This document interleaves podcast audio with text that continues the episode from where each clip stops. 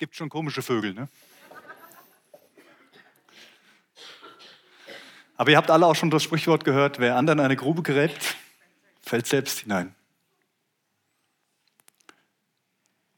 Ich lasse diesen, diesen, diese kleine Erheiterung zu Beginn einfach mal so stehen und lade euch ein, sie in Gedanken mitzunehmen und vielleicht irgendwo an mancher Stelle in der Geschichte, um die es heute Morgen gehen soll, eine Verknüpfung zu ziehen zu den komischen Vögeln, die es an mancher Stelle gibt. Es geht wieder um David, ein Mann nach dem Herzen Gottes. Und die Rebecca wusste es wahrscheinlich nicht genau, aber sie hat genau über den Predigtext von heute gesprochen eben. Das ist spannend. Da hat man manchmal so das Gefühl, ach, das ist der Text wohl wirklich dran, wenn das, äh, wenn das hier so schon vorkommt. Es geht heute um ein gnädiges Herz. Kirsten hat es schon erwähnt. Letzte Woche haben wir darüber gesprochen, dass David ein suchendes Herz hatte. Ein suchendes Herz und es ging um die Geschichte darum, dass David eben fliehen musste. Fliehen vor dem König Saul, dem er diente eigentlich, weil er eifersüchtig auf ihn war, weil er ihn mehr und mehr mit Hass erfüllt war und er wollte diesen David loswerden. Der stellt ihm Fallen und David flieht. Er flieht in eine Höhle und ist dort ganz alleine, auf seinem Tiefpunkt angekommen. Und dann kommen noch mehr Leute, die sich am Tiefpunkt fühlen und sammeln sich um David herum, 400 Mann. Und von da aus nimmt die David-Geschichte wieder richtig Fahrt auf. Und trotzdem wohnt David immer noch in der Höhle. Das heißt dann in der Bibel, David hielt sich in der Einöde in Bergverstecken auf.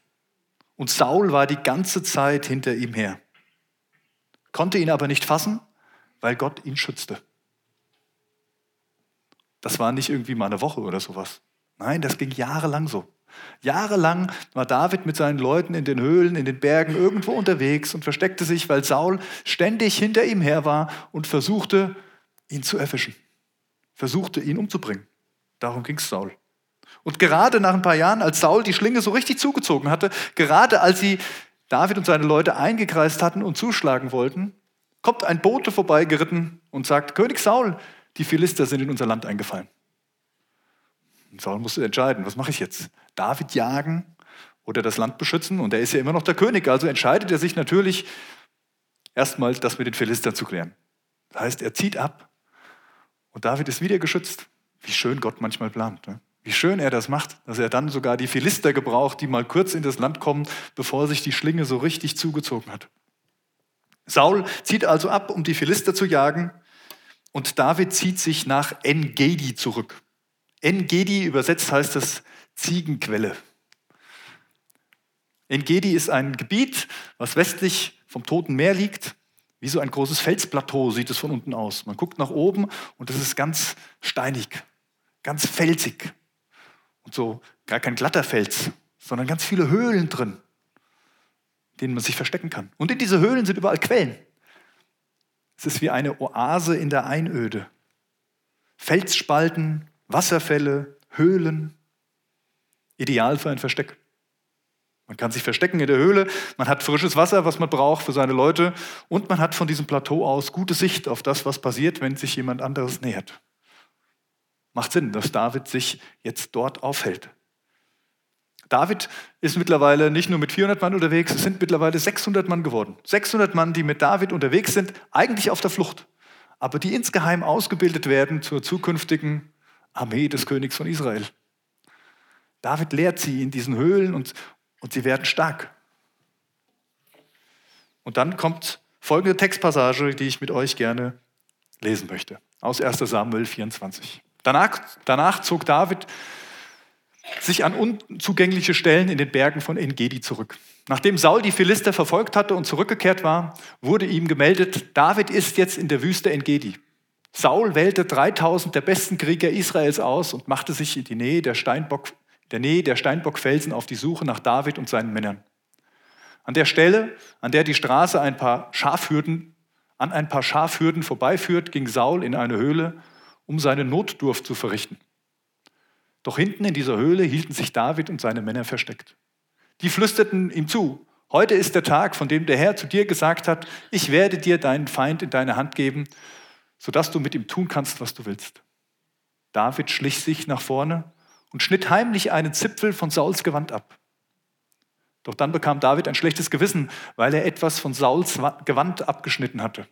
Und er sagte zu seinen Männern, der Herr bewahre mich davor, dass ich dem Gesalbten des Herrn etwas antue. Denn er ist ja der Gesalbte des Herrn. Und er wies seine Männer zurecht und ließ nicht zu, dass sie Saul etwas antaten. Nachdem Saul die Höhle verlassen hatte und weitergegangen war, trat David heraus und rief ihm nach, mein Herr und mein König. Und als Saul sich umdrehte, verneigte sich David so sich tief und warf sich vor ihm nieder. Dann rief er Saul zu, warum hörst du auf die Leute, die sagen, David wolle dir schaden? Heute kannst du mit eigenen Augen sehen, dass das nicht wahr ist. Denn der Herr hatte dich hinten in der Höhle in meine Hand ge gegeben. Und ein paar Männer verlangten von mir, dass ich dich töte. Doch ich habe sie verschont.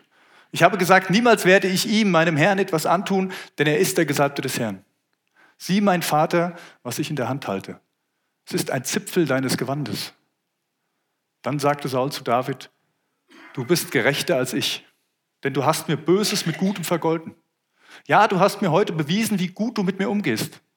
Der Herr hat mich dir ausgeliefert und du hättest mich töten können, aber du hast es nicht getan. Wer würde schon seinen Feind entkommen lassen, wenn er ihn in seiner Gewalt hat. Was du heute für mich getan hast, dafür soll der Herr dich belohnen. Ich weiß genau, dass du König werden wirst und deine Herrschaft über Israel wird Bestand haben. Schwöre mir beim Herrn, dass du meine Nachkommen nicht töten und mein Geschlecht nicht auslöschen wirst. David schwor es und Saul kehrte nach Hause zurück. David und seine Männer dagegen zogen wieder in die Berge hinauf. Ein etwas längerer Text, aber es ist eben diese Geschichte, die auch sehr bildhaft erzählt wird. Stellen uns das mal vor. Die verstecken sich mit ihren 600 Mann und da kommt dieser König mit seiner 3000 Mann starken Armee, mit, also die stärksten, die kräftigsten Leute. Und ziehen da durch und die anderen verstecken sich in den Höhlen. Da steht nichts, dass sie einen Hinterhalt geplant hatten, aber wahrscheinlich haben sie gedacht, wir gucken mal, was passiert und reagieren drauf. Und dann muss dieser Saul aufs Klo und sucht sich genau die Höhle aus für sein Geschäft, wo David mit seinen Leuten drin sitzt. Der König geht alleine in diese Höhle. Ja, war wahrscheinlich auch damals schon so, dass es auch was mit Würde zu tun hatte, dass man sein Geschäft irgendwo alleine an einem ruhigen Ort macht. Und jetzt wollen wir uns anhand dieser Geschichte mal das gnädige Herz von David anschauen. Ein gnädiges Herz, und mein erster Gedanke ist, ein gnädiges Herz ist nicht überheblich. Los, David, schnapp ihn dir. Heute ist der Tag. Deine Chance. Tu's. Das ist das, was David hört von seinen Leuten, was sie ihm sagen. Die Chance. Die Chance, ein für alle Mal diesen Saul loszuwerden. Die Verfolgung ein Ende zu setzen und endlich König zu werden. Das, was dir zusteht. Denn Gott hat dich, also du bist ja gesalbt dafür. Mach's doch. Der Herr hat mich veranlasst, es zu tun. Ja, das hat man schon bei, bei den Kreuzzügen damals. Gott will es. Und ich weiß nicht, ob ihr solche Gedanken auch kennt, aber die kommen auch schon mal ganz schnell hervor. Du denkst, oh, das hat Gott mir jetzt vor die Füße gelegt. Jetzt. David allerdings ist nicht überheblich. Er überhebt sich nicht über Saul.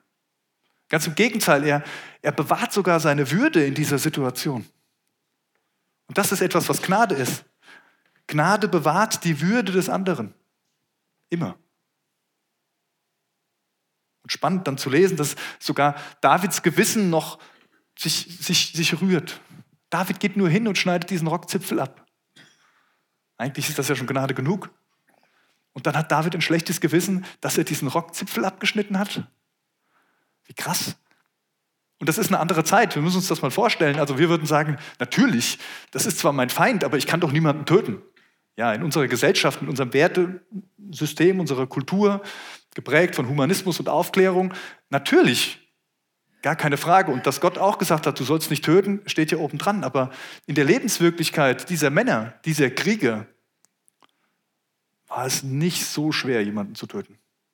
Ich habe euch letzte Woche davon erzählt, dass Saul von David forderte, dass er mal Vorhäute von Philistern holen sollte. 100 Stück. Die werden ihm das nicht freiwillig gegeben haben.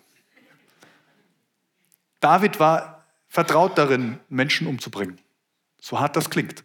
Aber das war Teil seines Jobs. Das war Teil seines Lebens. Umso mehr finde ich erstaunlich, dass er hier nicht diesem ganzen natürlichen Impuls folgt, dieser Gewohnheit vielleicht sogar schon.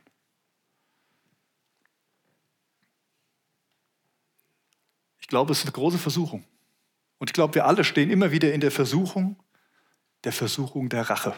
Oh, Rache ist natürlich so ein schlimmes Wort. Natürlich nicht. Aber Rache fängt meistens ganz klein an. Es fängt damit an, dass da eine Verletzung bei mir ist. Dass es irgendwas gibt, wo mir jemand anderes irgendwas getan hat. Und dann kommt da so eine Versuchung, so eine Situation. Und dann merkt man, oh, hier ist die Chance, hier ist die Chance, wieder was gerade zu rücken. Hier ist die Chance, ein bisschen Vergeltung zu üben. Genau in dieser Chance, genau in, diesem, in dieser Situation befindet sich jetzt David. War es Unrecht, was Saul ihm angetan hatte? Na klar war es Unrecht, was Saul ihm angetan hatte. War es Davids Job, das wieder gerade zu biegen, das ins rechte Licht zu rücken? David sagt nein. Es ist nicht mein Job. Es ist Gottes Job, das wieder zurechtzubringen. Und dann wies er seine Leute an, Saul zu verschonen, Saul nicht anzurühren. Wörtlich steht hier, er riss sie auseinander. Also das ist eine ziemlich heftige Formulierung, dieses, Anwie dieses Anweisen. David geht fast schon auf seine Leute los und sagt, auf gar keinen Fall. Und ich finde, eins wird deutlich in, in, in dieser Szene, Gnade ist nicht unbedingt beliebt. Und das war es noch nie bei den Menschen für das eigene Recht zu kämpfen, die Dinge selbst in die Hand zu nehmen. Das ist beliebt. Dazu machen uns die Leute oft Mut. Gnade, ein gnädiges Herz ist nicht überheblich. Es überhebt sich nicht über den anderen, sondern es ordnet sich selbst ein, da wo es hingehört. Und es ordnet den anderen ein, da wo er hingehört.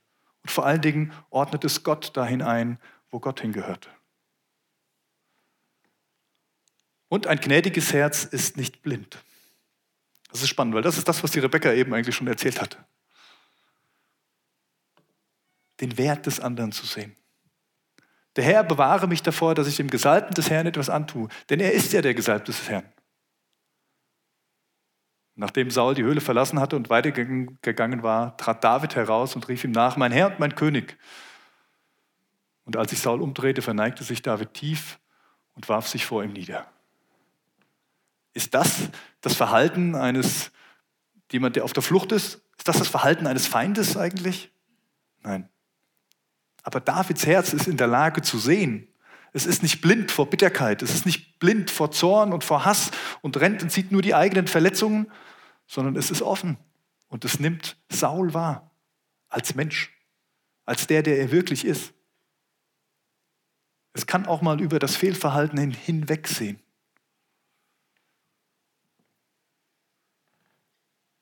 Rache macht blind. Rache macht blind. Das ist ja ein Spruch, der, hat, der ist gar nicht unbedingt christlich.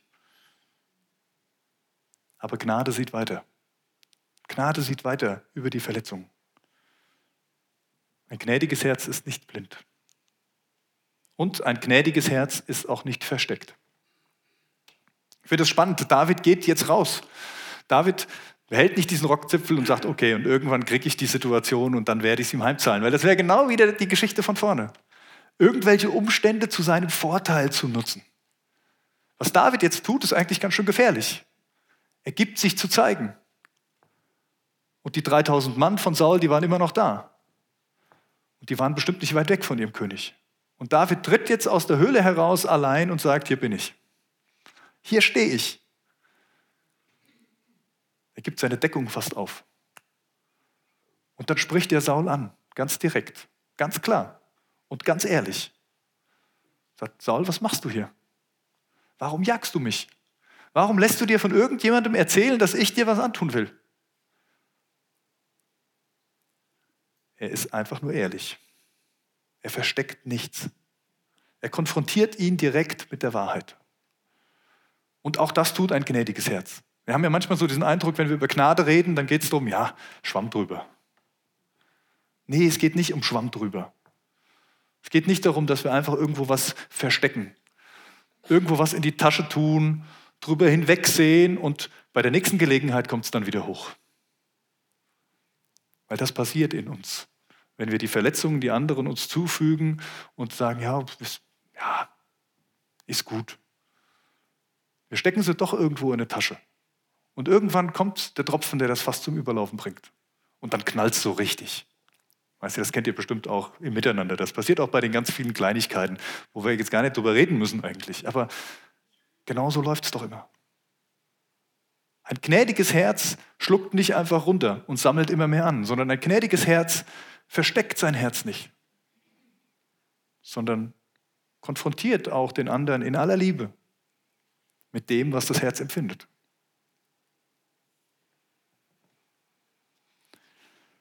Saul versus David, habe ich mal aufgeschrieben. Das ist eigentlich das, was diese Geschichte ausmacht. Auf der einen Seite steht Saul, dieser König Israels, dieser große Mann, und auf der anderen Seite steht David, der Gesalbte, dem dem scheinbar alles leicht von der Hand ging, bis er eben in der Höhle saß und alleine war. Man hat das Gefühl, Saul ist immer noch der Mächtige. Das ist der, der auf dem Thron sitzt, der die Armee befehligt. Und da ist David, der sich versteckt in der Höhle, der mit seinen Outlaws da unterwegs ist. Aber die Frage ist, warum wendet Gott sich David zu und nicht Saul? Was macht es aus? In 1. Chronik 10 wird Sauls Bilanz gezogen. Nach seinem Tod wird da hingeschrieben, wie seine Bilanz ausfällt. Und da heißt es, er ist dem Herrn untreu geworden. Er ist dem Herrn untreu geworden und ist nicht wieder zu ihm umgekehrt. Und dann heißt es noch, er hat sein Wort Gott, Gott gegenüber nicht gehalten. Und es heißt, er hat Gott nicht befragt. Er hat seine Entscheidungen alleine getroffen. Bei David sieht es anders aus. David ist derjenige, der treu bleibt. Das sehen wir in dieser Situation. Der nicht seine Prinzipien über den Haufen wirft. Der sogar seinem König treu bleibt, obwohl er ihn umbringen will. David ist der, der immer wieder umkehrt. David ist nicht der Heilige, der keine Fehler macht. Auf gar keinen Fall. Und die Geschichten kommen auch noch, wo es sehr deutlich wird, dass David auch Fehler macht. Aber wenn David etwas erkennt, wo er falsch gehandelt hat, dann ist er immer bereit, umzukehren, sich zu entschuldigen, sein Herz zu öffnen. David steht zu seinem Wort. Und David versucht, mit Gottes Augen zu sehen. Er fragt Gott. Und auch wenn alle anderer Meinung sind, versucht er an dem Weg Gottes festzuhalten. Saul gegen David, das sind eigentlich zwei Wege, die beschrieben werden. Sauls Weg ist der, nach dem zu handeln, was er selbst im Herz hatte. Saul ist der, der sich auf Rache einlässt. Saul ist der, der eifersüchtig ist. Saul ist der, der selbst der König sein will. Saul verfolgt seine eigenen Ziele und versucht sich an den Platz zu stellen, wo er meint, dass er hingehört. Und David, Davids Weg ist Gottes Weg. David versucht sich Gott unterzuordnen. Zu sagen, du bist derjenige, dem ich folge. Und wir könnten bei Saul gegen David auch hinschreiben, Rache gegen Vergebung. Saul ist auf Rache aus und David sucht die Vergebung. Ein gnädiges Herz ist, in seiner eigenen, ist sich seiner eigenen Bedürftigkeit der Gnade bewusst. Vielleicht ist das der wichtigste Punkt, wenn es um ein gnädiges Herz geht. Denn Gnade ist nichts, was wir Menschen von uns aus heraus produzieren. Das funktioniert nicht. Ich weiß nicht so genau warum, aber wenn ich mir diese Welt angucke und wenn ich mir mein eigenes Leben und meine Empfindungen angucke und wenn ich mir die anderen Menschen so angucke, dann habe ich das Gefühl, wenn man uns einfach alleine laufen lässt, dann werden wir immer versuchen, unseren Weg zu gehen. Wir werden versuchen, zu vergelten, unseren Wert hervorzuholen. Wir werden vielleicht einen Weg der Rache gehen. Aber Gott möchte, dass wir einen Weg der Vergebung gehen. David ist sich darüber bewusst, dass er Gnade braucht. David weiß, dass er aus der Gnade lebt, dass seine Berufung reine Gnade war, ein Geschenk, dass seine Rettung vor Saul als er den Speer geworfen hat oder als er ihn eingekreist hat oder wann auch immer, reine Gnade war. Und genau das lässt ihn selbst gnädig werden. Das lässt ihn sich nicht selbst überheben über andere und urteilen über andere. Das lässt ihn nicht blind sein, nicht engstirnig, nicht nur auf seine Verletzungen fokussiert und, und die Schuld der anderen sehnt. Und das lässt auch zu, dass er sein Herz nicht vergraben muss irgendwo, verstecken muss, sondern es öffnen kann.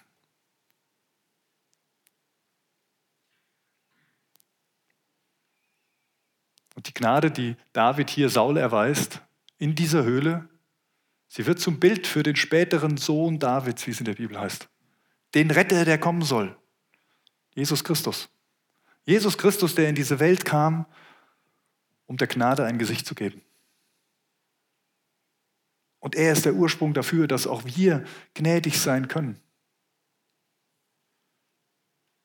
Wir haben es nicht verdient, dass Gott sich uns erbarmt. Ein bisschen ist es so, als würden wir in dieser Höhle sitzen, mit runtergelassenen Hosen. Und Gott hätte alle Möglichkeiten. Und er hätte wahrscheinlich sogar das Recht dazu, uns die Würde zu nehmen, uns zu bestrafen, uns in den Tod zu führen. Aber er tut es nicht, sondern er lässt uns die Würde. Er behandelt uns würdig und wertvoll. Er verschont unser Leben. Aber er konfrontiert uns auch mit der Wahrheit streckt uns die Hand aus und sagt, meine Gnade gilt dir.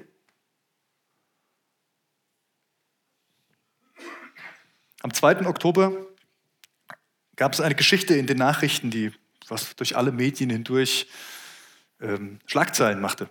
Es ging um eine weiße Polizistin, eine Amber Giger, die vor Gericht zu zehn Jahren Haft verurteilt worden war. Warum? Weil sie einen unbewaffneten Farbigen in seiner eigenen Wohnung auf dem Sofa erschossen hatte. Aus Versehen. So ihre Aussage. Sie hatte sich einfach im Stockwerk ihres Hauses geirrt. Dachte, es wäre ihre Wohnung. Schließt die Tür auf und da sitzt der auf dem Sofa. Sie zieht ihre Waffe und schießt. Tragische Geschichte. Unglaubliche Geschichte. Darf doch nicht wahr sein, sowas. Und sie wird verurteilt und wir würden sagen, zu Recht. Das ist die Gesetzgebung und sie muss jetzt für ihre Taten gerade stehen. Ja, stimmt. Der Bruder des Ermordeten, ein gewisser Brand John, er sitzt in diesem Gerichtssaal. Er hört sich die Aussagen an. Und am Ende des Prozesses kommt er selbst zu Wort. Und er sagt vor Gericht, dass er sich wünscht, dass er wolle, dass die Polizistin nicht ins Gefängnis muss. Und alle sind erstmal erstaunt. Er sagt, sein Bruder hätte das auch nicht gewollt. Er hätte ihr verziehen. Und er wolle jetzt auch nicht immer wieder auf dem herumreiten, was passiert ist und wie schlimm das war, was sie ihnen angetan hatte, denn sie wüsste es ja schon selber.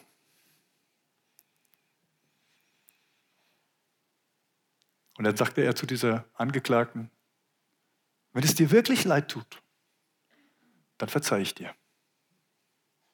Und er legte noch einen drauf und er sagte, und ich weiß, wenn du zu Gott gehst und ihn fragst, wird er dir auch verzeihen. Die Frau hatte vorher schon kundgetan, dass, sie, dass es ihr wirklich leid täte und dass es sie jeden Tag bereue.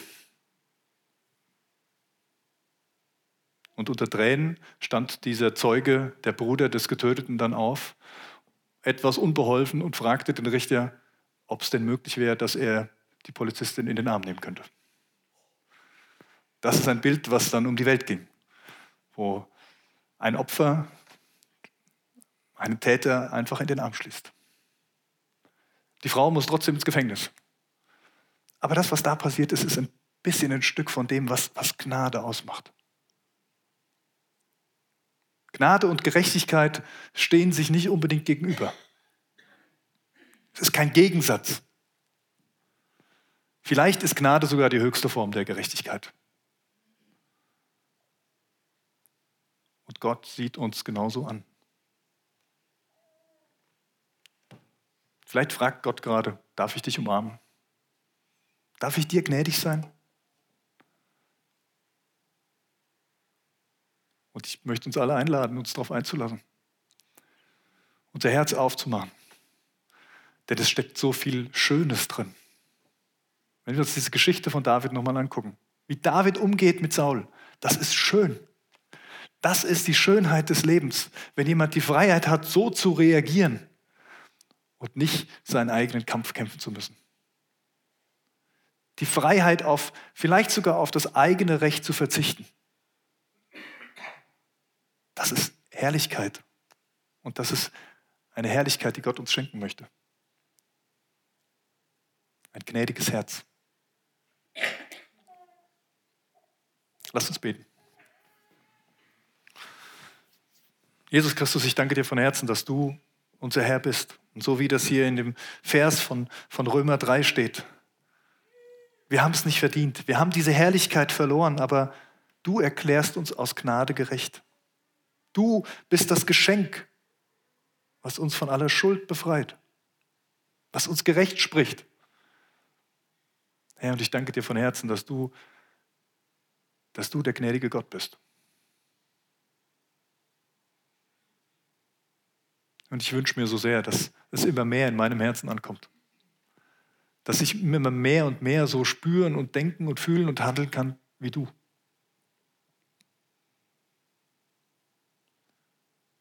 Herr, ich wünsche mir dieses Herz, was sich nicht über andere überhebt. Ich wünsche mir dieses Herz, was, was nicht blind ist, sondern sieht, wie du siehst und ich wünsche mir dieses Herz, was ich nicht verstecken muss, sondern was ehrlich sein kann. Ich danke dir, dass du David dieses Herz geschenkt hast, dass er in dieser Situation so reagiert hat. Und ich bitte dich, Herr, auch wenn die Stimmen noch so laut sind, dass du mich immer wieder dahin führst, zu erkennen, was in einer Situation dran ist. Danke, dass du, der gnädige Gott, hier mitten unter uns bist. Danke, dass du die Arme weit ausgebreitet hast und uns in den Arm schließen willst, obwohl wir es nicht unbedingt verdient hätten. Aber du liebst es, gnädig zu sein. Amen.